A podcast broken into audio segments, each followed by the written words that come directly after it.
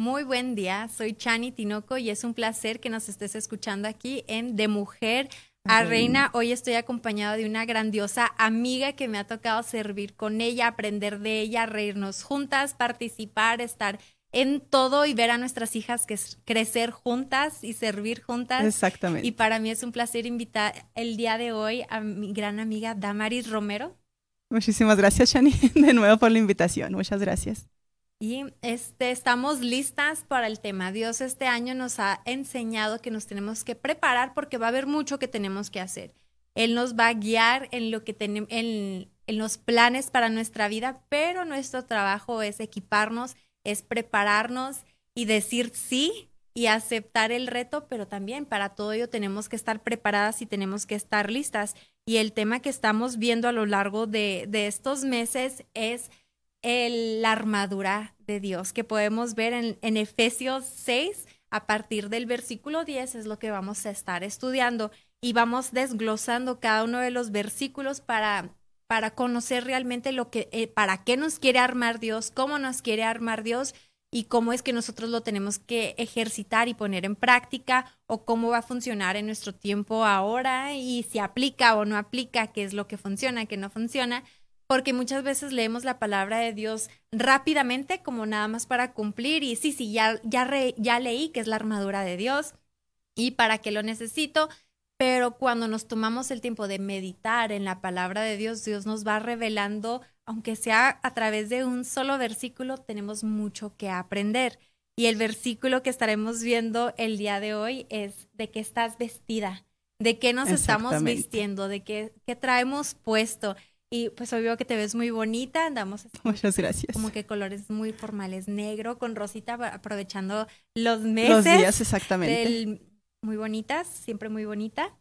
Y pues no es más que eso. Sí, claro que nos vestimos en lo físico, pero vemos como en Efesios vemos a, a Pablo que nos habla mucho de cosas que nosotras debemos de conocer, ejemplos cotidianos que se pueden aplicar a la vida. Y en este tiempo pues, tenemos que ver que esto se escribió desde, desde una prisión. Estaba en una prisión y estaba siendo inspirado por lo que él alcanzaba a ver y lo que constantemente veía a su alrededor era soldados, soldados que lo tenían que estar cuidando y que estaban armados y que estaban con todo puesto y, y él pues se inspiró en eso, en decir, ok, voy a escribir algo que se aplica, que van a entender lo que es la armadura de un soldado romano qué es lo que porta, cuál es la armadura que trae, también qué son las cosas que trae para protección o para defenderse. Y voy a hacerlo referencia a cómo como cristianos tenemos que reforzarnos y revestirnos de, de Dios.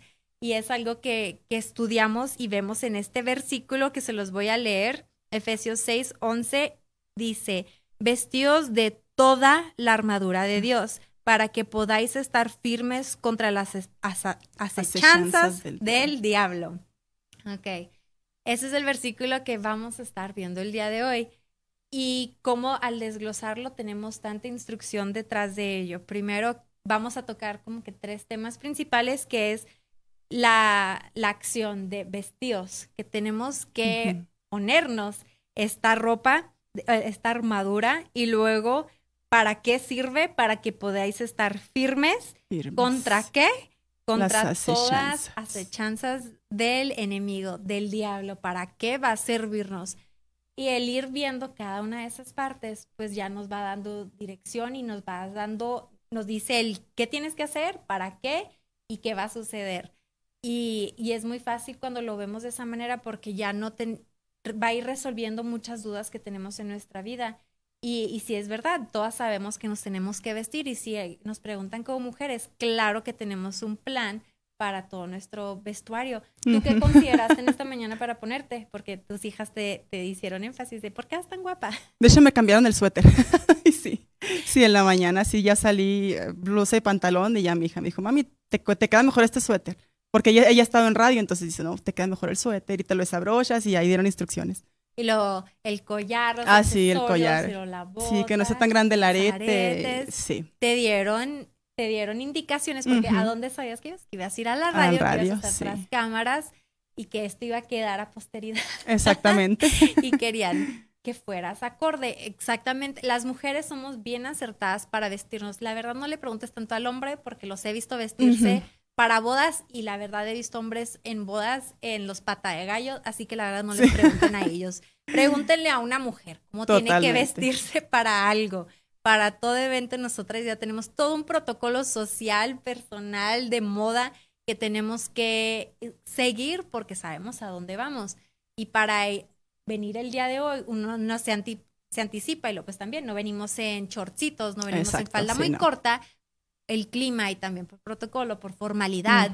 este, que ni las usamos. Andamos con suétercito porque estamos febrero, está fresco el clima todavía aquí al norte de, Chihuahua. De Chihuahua. Estamos muy frescos, así que pues también consideramos que pues no nos queremos exponer o enfermar.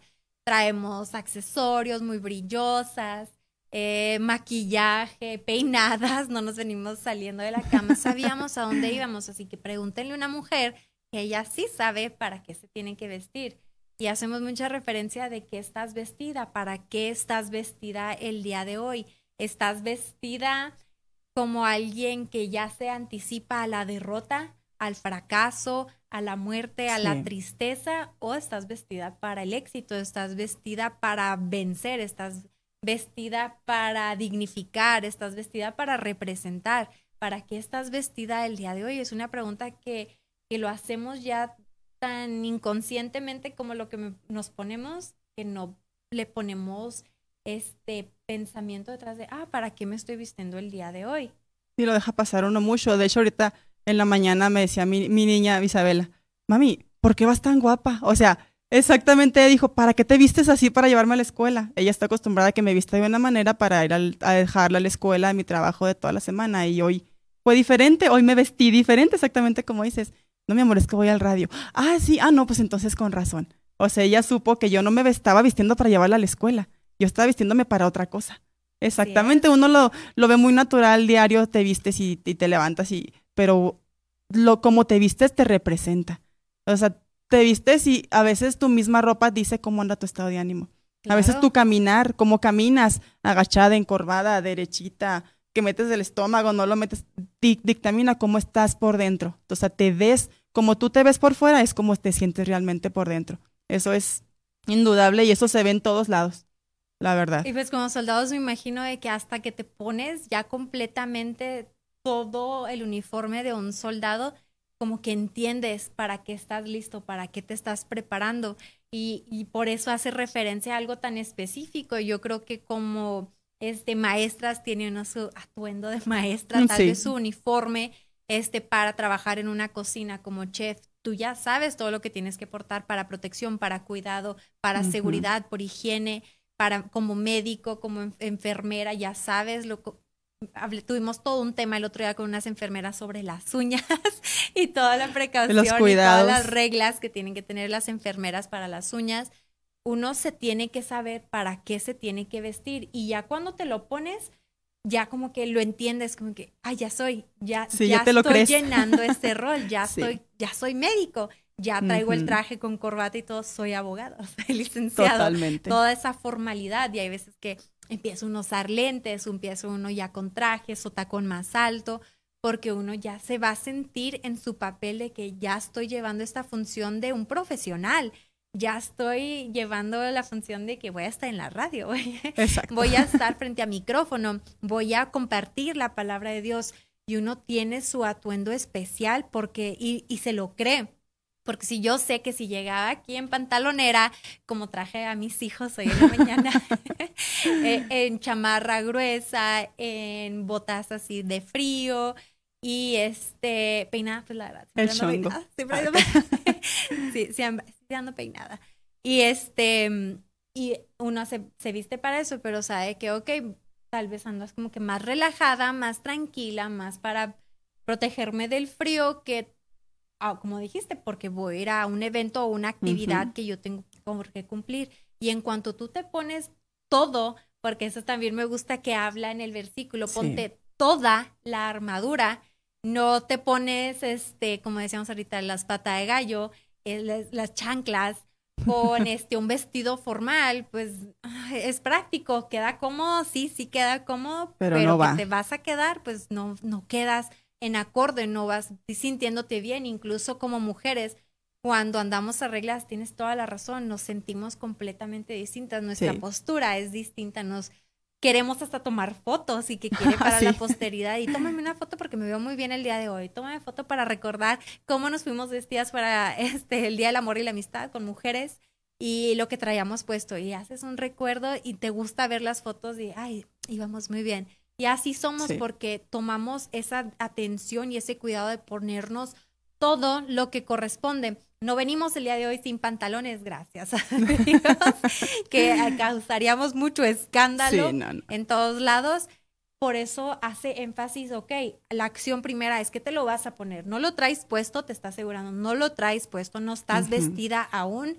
Necesito que te pongas toda la armadura de Dios y no vas a dejar nada fuera porque el, el que tú dejes fuera alguna de las partes de la armadura como soldado, dejaban fuerte, fuera una de las partes de su armadura, sabían que estaban expuestos, sabían que había un lugar donde ellos podían ser penetrados y podían encontrar esa falta o podían ser muertos en ese momento y terminados y derrotados y esa no es la intención, uno se viste porque sabe que hay un propósito detrás de ello.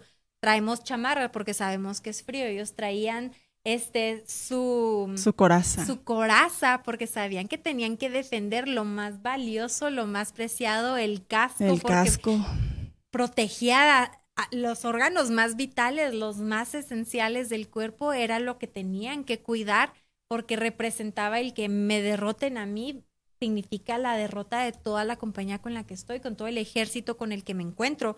Y es algo que tenemos que considerar que las instrucciones, hey, vístete. Vístete, toda la armadura. De toda la armadura. Y es una indicación, no es una sugerencia.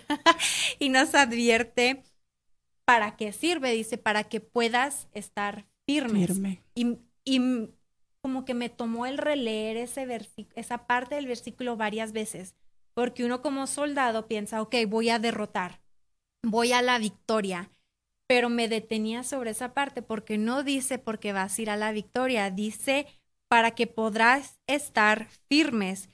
Y en otras versiones te dice para que puedan estar firmes. Este, en otra dice que harán frente y hacer frente y estar firmes. Y eso es lo que hace referencia. No dice que vas a la victoria, dice que vas a estar, primero firme. Vas a estar firme contra el enemigo. Y hay unas veces que pensamos que la victoria es nuestra, que la victoria nos pertenece a nosotros. Lo único que nos está diciendo en la indicación es vístete con toda la armadura para que puedas hacer frente, para que puedas estar firme. Y ahí es donde me gusta porque si podemos, vemos más, entre más conocemos de la palabra de Dios, vemos que la victoria es de Jesucristo. La victoria es a través de Jesucristo, no nos pertenece a nosotros. Nos permite vivir y gozarnos en ella, pero la victoria le pertenece a Jesucristo. Y es en recordatorio de eso, hey, no va a ser para ti esta gloria, no es para que te glories y que tú digas que tú lo hiciste, tú recibiste indicaciones, tú actuaste sobre ellos, ahora te toca nada más estar firme y no caer y no, no ser derrotado, mantenerse. Exacto, lo más difícil de hecho es mantenerse porque te la pones, te pones la armadura, se oye muy fácil, ponte la armadura. Mantenerse firme con la armadura. Yo, yo en mi casa con, mis hijas tengo desde hace varios años que hemos tenido ataques, ataques, pues como todas las familias cristianas, ¿no? Ataques del enemigo, desánimo sobre todo, porque lo primero que el enemigo busca pues es el desánimo en un cristiano. Y más cuando lo haces bien, el enemigo busca que lo hagas mal. Y, y yo tengo un juego con mis hijas en la mañana, sobre todo con las grandes, que yo les digo, ¿te vestiste? Y lo, oraste y luego voltean y luego, sí me puse el casco, me dicen, sí me puse el casco. Y luego, y luego volteé y luego, y también la coraza. Y luego ya con Isabel era así como que, como que Isabela no lo entendía muy bien. Pero haz de cuenta que el, este diciembre pasado tuvimos una experiencia muy fuerte con Isabela. Isabela juega Roblox desde los seis años, ¿sabes qué es Roblox, no? Un juego de un videojuego. Bueno, pues a ella de repente empezó a tener este ataques de ansiedad. Eh, me, llamaron de la escuela y me dice el maestro, señora, Isabel tiene un reporte de indisciplina. Así ¿Isabela?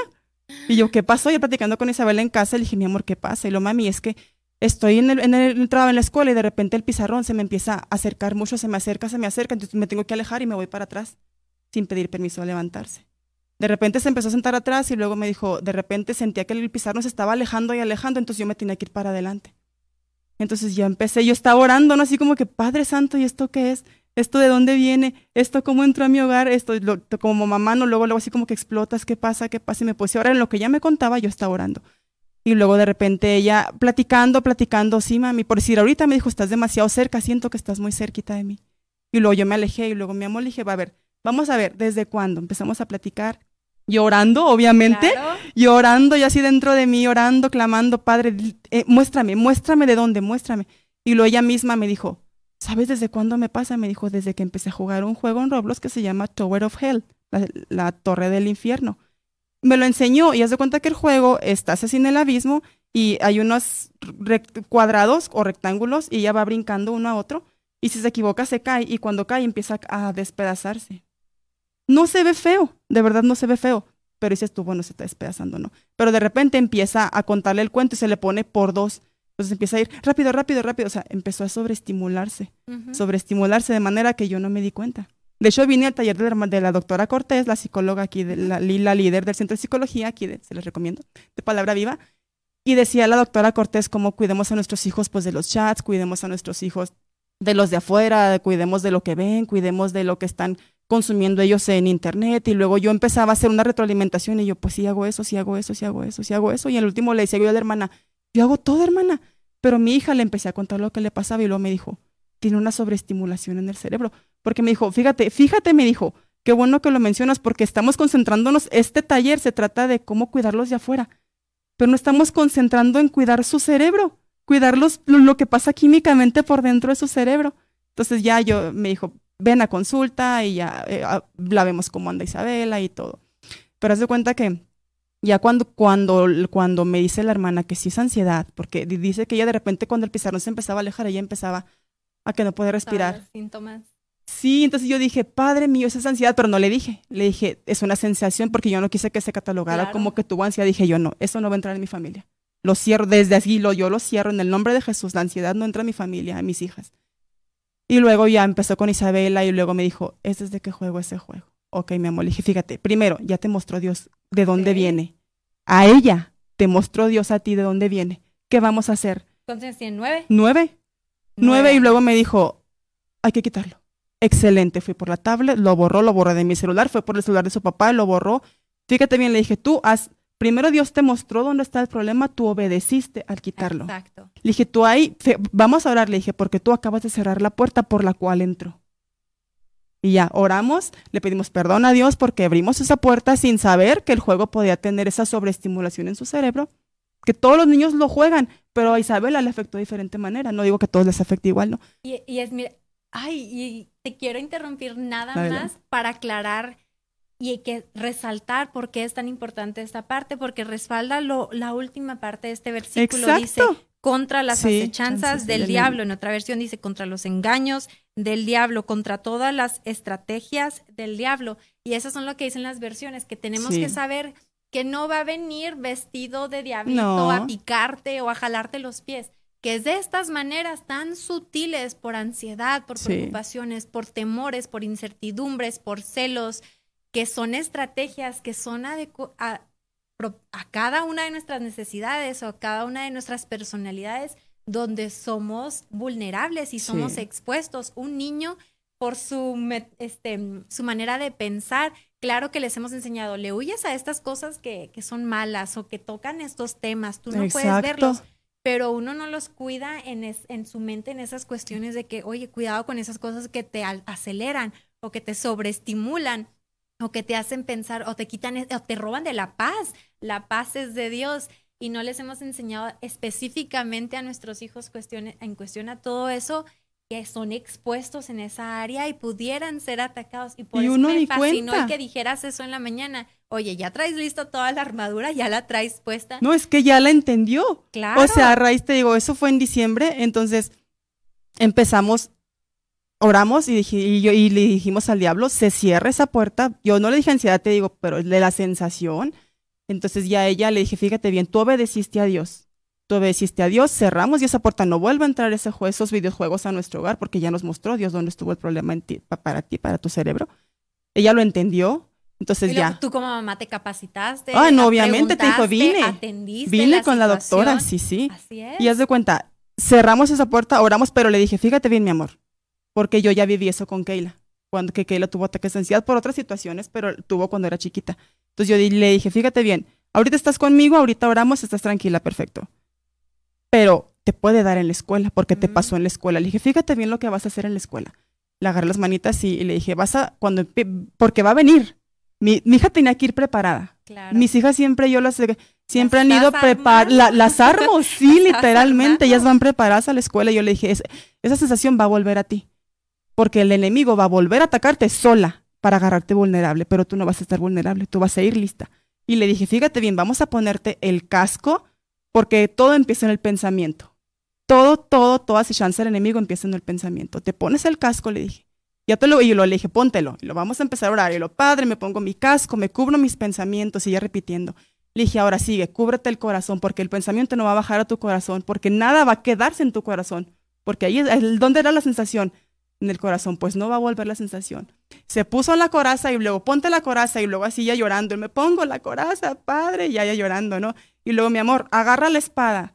Y luego la espada, la palabra. Y le dije, dice, vas a empezar a orar, dice tu palabra que yo, yo obedecí. Y por cuanto obedecí, no, no tienes parte ni suerte en mi vida.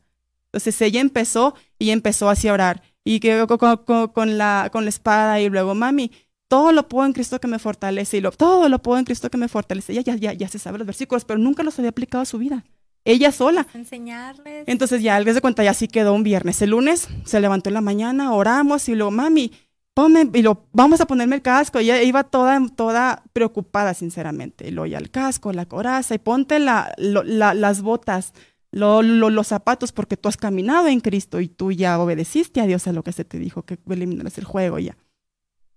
Eso fue el lunes. Sale de la escuela Chan, y yo me quedé con el almendro Nilo. Y dije, padre, yo siempre le digo cuando entro, cuando dejo a cada una de mis hijas, padre, ahí son tuyas.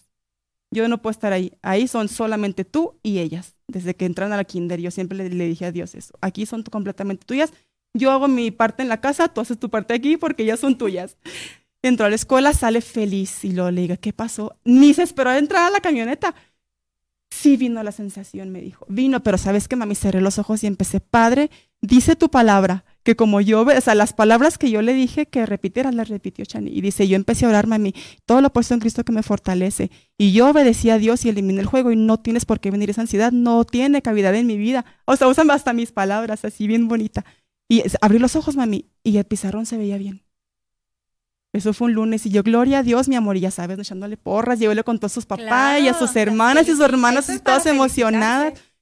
El miércoles cada día iba igual, ¿no? Cada día oramos igual. Y miércoles otra vez le dije, sale de la escuela y luego, mami, otra vez vino. ¿Y qué hiciste? Lo mismo, mami. Cerré mis ojos ahí donde estaba y empecé a orar. Padre, yo cumplí, Señor, yo cumplí y todo lo puedo Cristo que me fortalece. Y tu palabra dice que si yo obedezco, tú me respaldas. Y ella empezó sus propias palabras ella a orar. Y salió de la escuela feliz. Y te puedo decir que a partir de ese segundo, de ese segundo ataque que tuvo ella sola, no volvió esa ansiedad. Ahora digo que es ansiedad porque lo era. No era una sensación, pero ella se lo manejé así y no volvió jamás esa, esa ansiedad. De hasta hoy, hasta no sé qué estamos de febrero, no volvió a sentir esa ansiedad. Y ella, ahora, de hecho, ahorita en la mañana volteamos y luego le dice a sus hermanas, se pusieron la armadura porque supo que iba a hablar de esto y luego se pusieron la armadura y lo así, lo Vanessa y Keila, sí, sí nos pusimos la armadura. Ok. Y ella entró muy feliz y, mami, mami, es que yo, yo sí la traigo puesta, me hice muy contenta. Y es eso, uno piensa, ¿cómo voy a aplicarle eso? ¿Cómo le va a enseñar un, un niño ¿A un de guerra espiritual? ¿Cómo le va a enseñar un niño sobre la oración, la importancia y el impacto? Y esos son esos momentos, tú los preparas, anticipas como mamá, tienes que, adulto, anticipas esos momentos y los preparas, los armas todos los días porque tú no sabes cuando llega un ataque. El ataque del enemigo, exacto. Que va a ser necesario y tenemos que estar seguras que nosotras y nuestra familia va a estar bien preparada cuando llegue ese momento que te voy a decir desde ahorita, va a llegar, va a llegar y no te preocupes porque ya sabes de quién es la victoria, le pertenece a Cristo y tú solamente tienes que armarte, prepararte con toda la armadura, estar confiando en Dios, pararte firme y esperar a que llegue ese momento de victoria que va a llegar sobre tu vida. Y quiero que a lo largo de que vayamos viendo estos versículos y que vayamos armándonos cada una de nosotras, podamos ver que Dios realmente al momento de que actuamos, Él responde y Él va a hacerlo que sea tangible en nuestras vidas y que nosotros podamos verlo y en nuestras familias. Y no te vas a perder ninguna de las demás enseñanzas. Te agradezco muchísimo, Damaris, que de traigas esos ejemplos tan reales y tan necesarios para nosotras, porque ya es algo que voy a aplicar de ahora en adelante todos los días. La armadura. Lo pensamos, pero el llevarlo No lo hacemos, de verdad, sí. Sí, como mamás a veces se nos pasa o las los afanes. Lo agarramos sí, de hecho toda la familia, vas de cuenta que casi como que todos juntos al mismo tiempo. sí. no te digo, ya las adolescentes pues ya oran ellas solas, ellas, pero pero Isabela sí nos trae cortitas porque como lo vivió.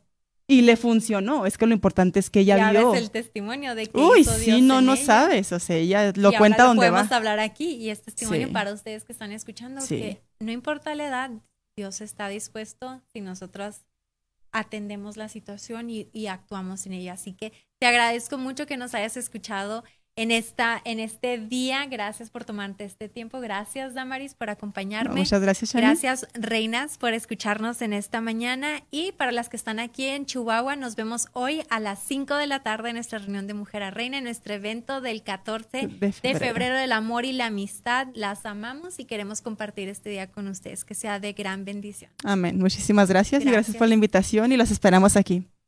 Bendiciones. Bendiciones.